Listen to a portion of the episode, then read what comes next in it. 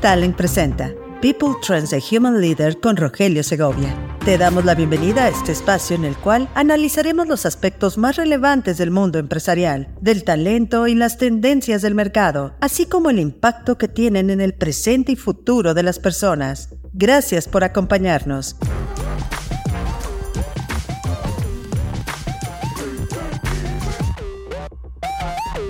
Hoy es martes primero de agosto y sí, ya estamos en agosto. Bienvenidos a People Trends, un espacio que explora los aspectos más relevantes del talento y del trabajo y su impacto en el presente y futuro de las personas.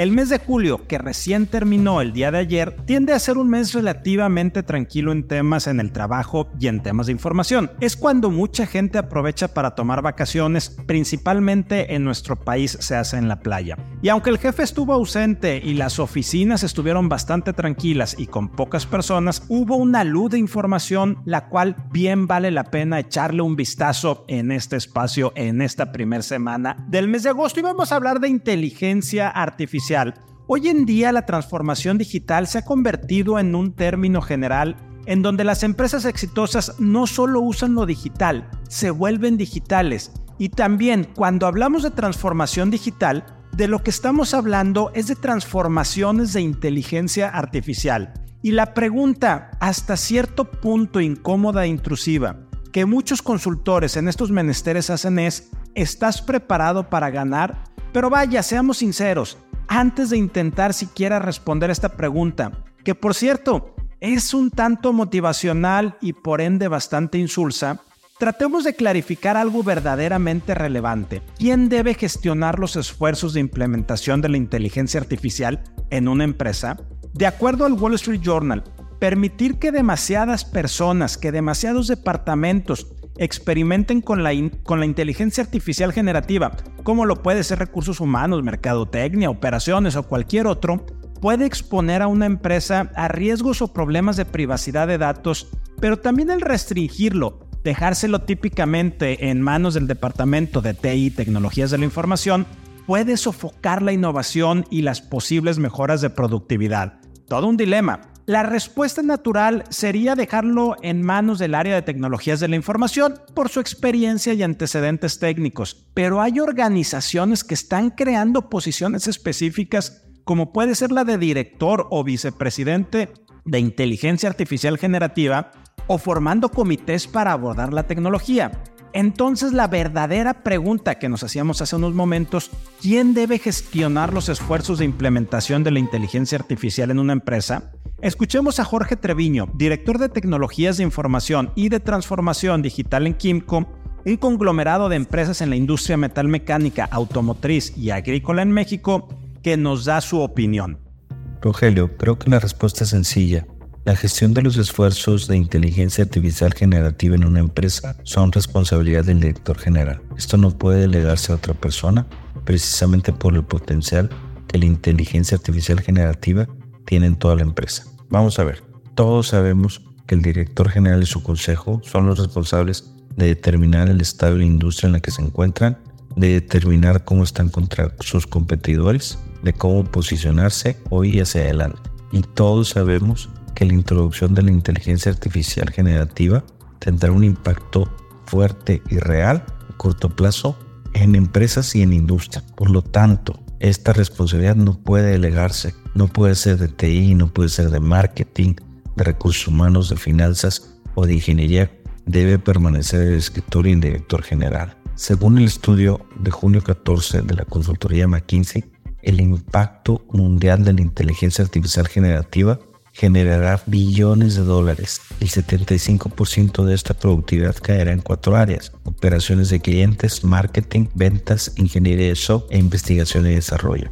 Y además abrirá la puerta a nuevas fronteras en la productividad. Después de ver estos impactos, yo reitero mi respuesta. Ahora bien, mi recomendación de cómo atacar esto se basa en cuatro puntos fundamentales. El primero, debemos entender de manera homogénea que es la inteligencia artificial generativa, porque hoy hay mucho ruido y mucha información y no podemos perder el tiempo en pensar que la mera aplicación de una tecnología nos va a abrir las puertas a estas fronteras de productividad que promete la inteligencia artificial generativa. Si el equipo directivo y, el, la dirección general o el consejo no tienen la, el mismo entendimiento de lo que es la inteligencia artificial generativa, de sus capacidades, de su aplicación, de sus limitaciones y riesgos de seguridad, difícilmente se podrá plantear una estrategia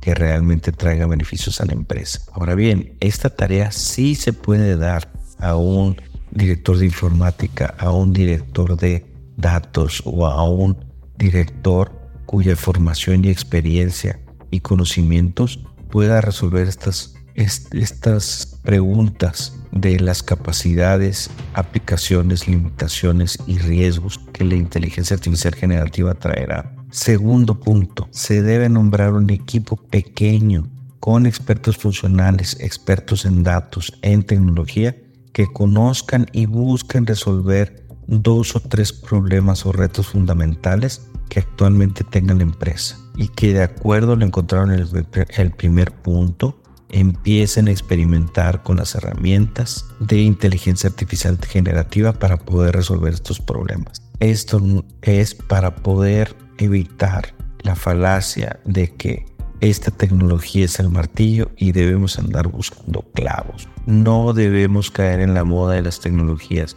Debemos buscar resolver problemas reales para la empresa y así poder plantear un salto en productividad en base al uso correcto de la tecnología. Tercer punto, se debe establecer una estrategia de datos dentro de la compañía que asegure que podamos contar con la información a lo largo y ancho de la empresa para poderla colectar, almacenar, transformar, segmentar, probar y optimizar a través de la tecnología de inteligencia artificial generativa. Sin datos no hay chat GBT. Sin estrategia de datos no se puede involucrar a la organización de abajo hacia arriba y sin una estrategia no se puede involucrar a la organización de arriba hacia abajo. Y el último y cuarto punto, debemos tener un proceso ordenado y metódico de revisión de los avances de estos esfuerzos de inteligencia artificial generativa, en la cual podamos medir si realmente se están solventando los dos o tres problemas y retos fundamentales que nos planteamos. De lo contrario, se debe ajustar la estrategia. En resumen, la gestión de los esfuerzos de inteligencia artificial generativa en una empresa son responsabilidad del director general. Esto no puede delegarse a nadie, precisamente por el potencial que la inteligencia artificial generativa tiene para toda la empresa. Situación de negocios actual. La semana pasada se publicó el reporte de la Encuesta Nacional de Ocupación y Empleo del INEGI correspondiente al mes de junio, el cual nos dice lo siguiente. La población ocupada en México aumentó 419 mil personas en junio. Te acordarás que platicábamos hace unos episodios que durante el mes de mayo hubo una disminución. Bueno, ahora estamos viendo un incremento. Según esta encuesta, la ENOE la ocupación en, México aumentó en junio, como veníamos diciendo, luego no solamente del mes de mayo, sino de dos meses de pérdida de empleo consecutivo, apoyado por la creación de empleo en restaurantes y servicios de alojamiento, industria manufacturera y construcción, según estimó esta encuesta del INEGI. En el acumulado, es decir, entre enero y junio del 2023, el empleo en el país creció con 726 mil 884 nuevos trabajos. Con un fuerte crecimiento, esto es lo que no es positivo en el sector informal, el cual subió de 54.9 a 55.5%. Por su parte, la tasa de desocupación disminuyó del 2.8 al 2.7% en comparación con el último semestre del 2022, mientras que la tasa de desempleo extendido se redujo del 10.9 al 10.1%. Por otro lado, pero siguiendo también con este tema, es importante resaltar que el Instituto Mexicano para la Competitividad, el INCO, y la Confederación Patronal de la República Mexicana, Coparmex Nacional, realizaron un análisis que incluye cifras sobre la falta de personal en las empresas y estamos viendo cómo sigue incrementándose la, la contratación, así como una caracterización de la población en edad de trabajar que no está siendo aprovechada en el mercado laboral y en la economía mexicana. también hay que resaltar que aunque México aún tiene un bono demográfico por los siguientes 30 años, de acuerdo a los resultados de otra encuesta del INEGI, que es la encuesta nacional de ingresos y gastos de los hogares, los hogares mexicanos cuentan cada vez con menos niños y hay más adultos mayores. El número de integrantes menores de 15 años a nivel nacional disminuyó de 1 a 0.81 en este periodo mientras que el de mayores de 65 aumentó de 0.29 a 0.34. Por eso tan relevante iniciativas y estudios como los que está haciendo el IMCO y la Coparmex para poder encontrar esa configuración o esa manera de hallar, voy a utilizar esa palabra, al mejor talento en áreas o en zonas que no estamos viendo, que no le estamos poniendo la suficiente atención. Por eso quiero que escuchemos a Gilberto Martínez, director de atracción de talento de Coparmex Nuevo León, quien nos comparte sus reflexiones de dicho análisis que hizo el Instituto Mexicano de la Competitividad y la Coparmex. Hace unas semanas, eh, Coparmex a nivel nacional presentó un panorama de las vacantes y la población disponible en México y nos refuerza lo que hemos estado platicando en otras ocasiones sobre la escasez de talento, no nada más a nivel aquí en Nuevo León, sino en otros, también en otros estados de la República. Esta escasez ya se está presentando en diferentes eh, ciudades importantes donde están recibiendo también inversiones y que están requiriendo talento con ciertas habilidades. Ya, no nada más Nuevo León ya está compitiendo con talento de, de origen de otros estados, sino también estamos compitiendo con estados como Jalisco, Guanajuato y también Baja California. Es muy importante considerar eh, las acciones que emprenderá recursos humanos para poder atraer nuevo talento a las organizaciones, principalmente por el tema del salario. Eh, sabemos los que nos hemos dedicado en algún momento al tema de recursos humanos que aún y cuando subamos el salario, no necesariamente con eso vamos a, a obtener una retención del personal. Tenemos que trabajar más hacia la persona más hacia el individuo con las necesidades que él tiene como ser humano y su familia. Al momento de traernos una persona de otro estado de la República, pues esa persona está dejando una familia en su lugar de origen. Y en algún momento esta persona va a tener el interés de traerse a su familia a Nuevo León y va a enfrentarse a la escasez de vivienda y a la escasez por ahí de las o que exactamente donde él esté trabajando eh, no haya un cupo escolar para sus hijos y se estará enfrentando a este tipo de situaciones y además que la ciudad es muy entonces es muy importante evaluar qué otro tipo de salario emocional pudiéramos considerar para nuestros colaboradores seguir capacitando a otra base de trabajadores para poderla seguir promoviendo dentro de las organizaciones y que puedan seguir creciendo y a su vez eh, reciban una mejor economía. Y sobre todo hacia afuera, las personas nuevas que vamos a estar incorporando, eh, crearle estas habilidades a través de las capacitaciones que las mismas empresas pueden estar. Estamos en el día cero, o tenemos ya el mes cero, como lo hemos estado platicando. Sigue habiendo escasez de talento, sigue subiendo la escasez, no nada más en términos operativos, sino también en temas profesionales y en algunos casos hasta niveles gerenciales. Economía. Y esta semana pasada, aunque se supone que estábamos todos de vacaciones, los jefes no estaban y las oficinas estaban semi vacías, hubo una avalancha de información económica. Se publicó, por ejemplo, la información de la inflación de la primera quincena de julio, el índice global de actividad económica al mes de mayo, la encuesta de ingresos y gastos de los hogares que mencionábamos previamente y la balanza comercial de junio. También en Estados Unidos se publicó el resultado del Producto Interno Bruto y se llevó a cabo la quinta reunión del año de política monetaria de la Reserva Federal de aquel país. En cuanto al PIB de Estados Unidos, este creció a una tasa anual del 2.4% en el segundo trimestre frente al pronóstico del 1.8% y superó las expectativas del mercado pero por un amplio margen. ¿Esto qué es lo que nos está sugiriendo? Que aquel país, es decir, Estados Unidos, se está alejando de la recesión que muchos pronosticadores esperaban. Estas son buenas noticias para la economía y sobre todo para el mercado laboral mexicano. Mientras que la Fed, que también conecta con lo que sucede en nuestro país, lo que hace el Banco de México y que tiene un impacto en las empresas y en sus niveles de contratación y en temas de salarios también a final de cuentas porque va controlando esto la inflación, la Reserva Federal, la Fed en Estados Unidos, elevó el rango objetivo para la tasa de fondos federales en 25 puntos base. Es decir, todavía siguen viendo problemas de inflación o siguen viendo en el panorama turbulencias inflacionarios. Con ello, el rango objetivo alcanzó el nivel más alto desde principios del 2001. Para nuestro enfoque en el mercado de temas laborales, lo que nos ocupa aquí en nuestro país, en México, vamos a hablar del PIB del país, el crecimiento de la economía y también las perspectivas del Fondo Económico Mundial en cuanto al crecimiento que vamos a tener en los siguientes años y evidentemente cómo la tasa de la Fed que mencionábamos hace unos segundos está impactando en nuestro país. Para esto escuchamos a Ángel Más, director de estudios económicos de Grupo Único y creador de contenidos en LinkedIn, darnos su reflexión y su punto de vista acerca de este tema.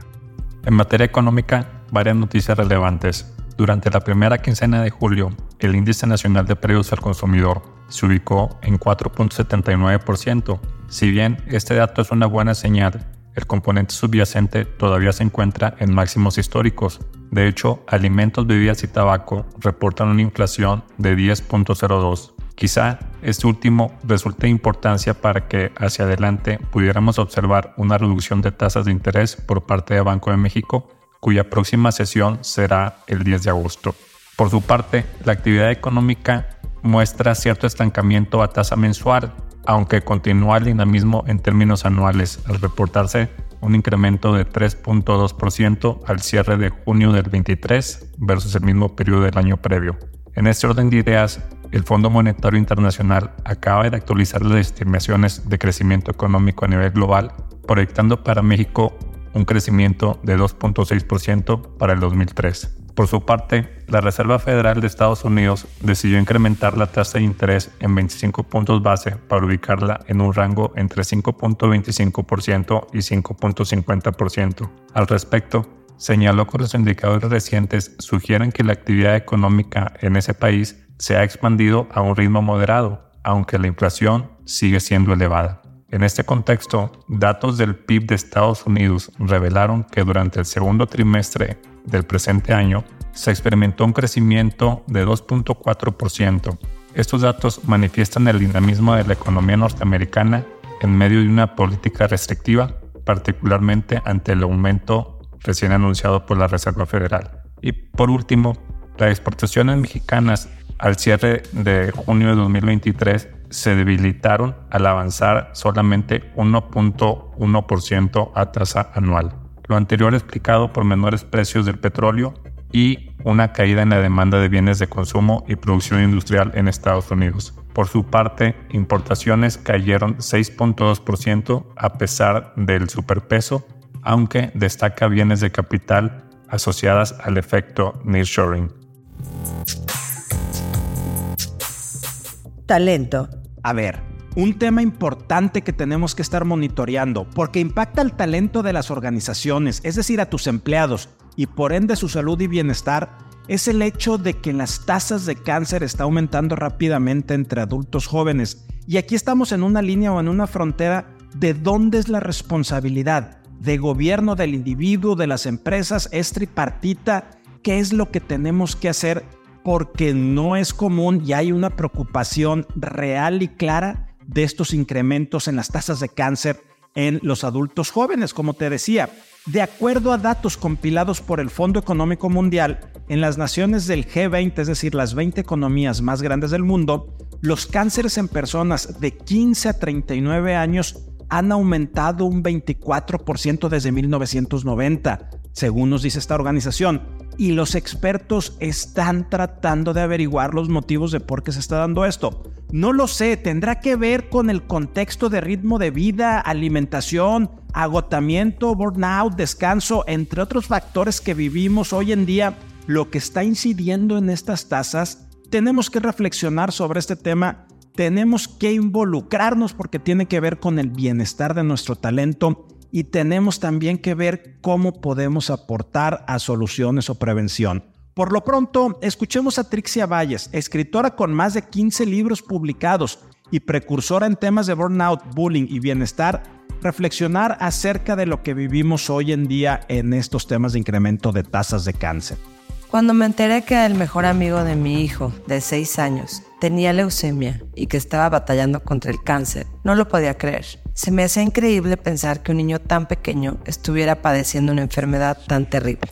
Al estudiar un poco más el tema y acercarme a la organización con causa, me enteré que hay muchísimos niños y en una etapa muy creciente de, casos en donde están padeciendo eh, cáncer y todo tipo de enfermedades cardíacas, eh, vasculares, a muy tempranas edades. Esto es un caso en la niñez, pero también se empieza a presentar en los jóvenes. ¿Y qué es lo que está sucediendo? Yo estoy convencida que la radiación, que es la luz pulsada a alta velocidad que sale de los aparatos digitales a los que estamos obligados a usar constantemente para realizar nuestros trabajos o para tener contacto con los demás, son un factor que está generando en nosotros una radiación Nada más imagínate que toda la información del mundo que está en los satélites, que ya hay colonias de satélites en el espacio, llegan a ti a través de un dispositivo que está en tu mano casi todo el día en la bolsa de tus pantalones o muy cerca de ti, incluso durmiendo junto a ellos. Otro de los factores es el estrés apremiante que los niños incluso están padeciendo. Cada vez vemos más casos de niños que presentan en una tipología sociópata, psicópata, que parece que no tienen empatía. Y todos estos se han modificado por la vorágine de un estilo de vida que nos lleva al límite, que nos lleva al agotamiento crónico, que nos hace dormir muy poco y que nos está drenando. Drenando no es lo mismo que cansando. Cansarte es correr, ir a hacer ejercicio o cualquier cosa que sea un agotamiento físico. Sin embargo, drenarte es estar absorbiendo y absorbiendo toneladas de información que muchas veces no puedes procesar sin parar y tu mente no para hasta que estás agotado abrumado, pero si estuviste solo en un sillón, ¿cómo puede ser que ahora estás tan cansado? Bueno, pues la respuesta está en este drenaje de energía que tenemos constantemente. Yo te invito a que recapacites tus hábitos. Sé que la tecnología es imprescindible para nuestro trabajo, pero al menos duerme lejos de tu celular, date espacios para caminar, haz ejercicio todos los días y come todo lo verde, porque eso puede ayudarte a que estas enfermedades no lleguen a tu vida de la forma que están llegando a edades más jóvenes. Cultura Muchas personas saben que uno de mis hobbies es la lectura, y aunque procuro leer de todo, tengo una especial debilidad por la novela negra, si lo confieso. Y no importa que este género, la novela negra, esté en el último grado de respetabilidad de la lectura, después de la novela incomprensible, la novela intelectual, la novela histórica y la novela a secas. La verdad es que no importa, y ahora que estuve de vacaciones la semana pasada, pude leer cuatro novelas negras, todas muy recomendables por cierto, y quiero compartirte por si estás a punto de irte de vacaciones o quieres tener algo de material de este género, te comparto las novelas que leí para que tú lo puedas también ahondar, como te decía. Y ya en el tercer episodio de Libros para Leer, la edición especial de lecturas en las que Gloria Silva y yo compartimos recomendaciones de libros, ahondaré en cada uno de ellos y te recomiendo, te invito también que puedas leer los dos primeros episodios que ya están disponibles en nuestras redes en Human Leader para que también puedas allegarte de otras muy buenas recomendaciones de lectura. Bueno, por lo pronto te dejo los cuatro títulos de este verano. Primero, la desaparición de Stephanie Mailer de Joel Dicker. Ya hemos leído mucho de él. La verdad es que muy, muy buen libro, altamente recomendable. También me encontré por ahí con una serie, el segundo libro de Black Pierce, un autor que eh, publica solamente en versión digital, pero súper interesante. El libro número uno se llama Si ella supiera. Y finalmente, y este fue un regalo de mi hija menor, eh, los libros, la trilogía de Carmen Mola, que es el seudónimo que utilizaron Jorge Díaz, Agustín Martínez y Antonio Mercero, autores españoles, para publicar eh, estos libros, estas novelas, y las dos primeras que ya leí también es la novela gitana y la red púrpura. Es decir, nuevamente, la desaparición de Stephanie Mailer de Joel Dicker, si ella supiera de Black Pierce, y los dos primeros libros de Carmen Mola, La novia gitana y La red púrpura. que no se nos escape. Este pasado 18 de julio se presentó otra, sí, otra iniciativa, la Ley Federal del Trabajo, en este caso en materia de trabajo para plataformas digitales de transporte y o reparto. ¿Qué implica todo esto de esta nueva iniciativa? ¿Cómo puede impactar y qué tenemos que estar atentos? Bueno, escuchemos a Yeshua Gómez, líder de litigio laboral para México de EY, quien nos explica con mayor detalle el alcance de esta nueva reforma a la Ley Federal del Trabajo en materia de trabajo por plataformas digitales de transporte y o reparto, es decir, Uber, Didis y todos esos servicios que nos llevan eh, Uber también, por cierto, que nos llevan, que nos transportan a nosotros o nos llevan los productos, alimentos que adquirimos. Con la novedad de que el pasado 18 de julio del 2023, el diputado de Morena, Manuel Alejandro Robles Gómez, presentó una iniciativa eh, en el cual pretende modificar la ley federal del trabajo en relación al trabajo por plataformas digitales de transporte y o reparto. En esta exposición de motivos hace un análisis sobre las plataformas, sobre lo que conlleva el hecho de que estas personas que utilizan la plataforma eh, para prestar un servicio utilizan la geolocalización y cómo por medio de estas plataformas se ha, en, el dicho del diputado, precarizado eh, el trabajo en México. Eh, hace este análisis y dice que la plataforma es quien recluta, quien da de baja, quien quiere instrucciones, quien castiga y quien le paga a la persona que, que presta el servicio y lo consideran una persona trabajadora, por lo cual concluye que la plataforma es el patrón. Hace un análisis de los antecedentes que ya hemos tenido alrededor del mundo, en donde pues decantan con que eh, eh, estas eh, personas que utilizan la plataforma para prestar un servicio finalmente son trabajadores de las plataformas. Entonces hace esta adición de artículos en donde prácticamente todas las personas que presten este servicio por más de 20 horas semanales deberán ser reconocidos como un trabajador de las plataformas digitales. Em, y, deberá de gozar todos los derechos que lleva y que conlleva una relación obrero-patronal, como tener contrato por escrito, como tener INS, como tener derecho a sindicarse. A mi criterio, en el tema de las plataformas digitales no se da este, eh, eh, la subordinación, este elemento característico sine qua non de una relación de trabajo y a mi criterio no deberíamos de estar considerando una relación de trabajo eh, eh, en estos casos, ¿no?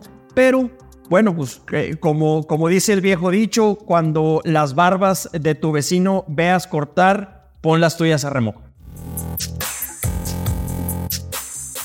Y gracias por acompañarnos en el episodio de este martes 1 de agosto. Estamos empezando el mes de agosto de People Trends. En poco menos de 30 minutos ya estamos informados de los temas más relevantes del talento y del trabajo y su impacto en el presente y futuro de las personas. Nos escuchamos la siguiente semana.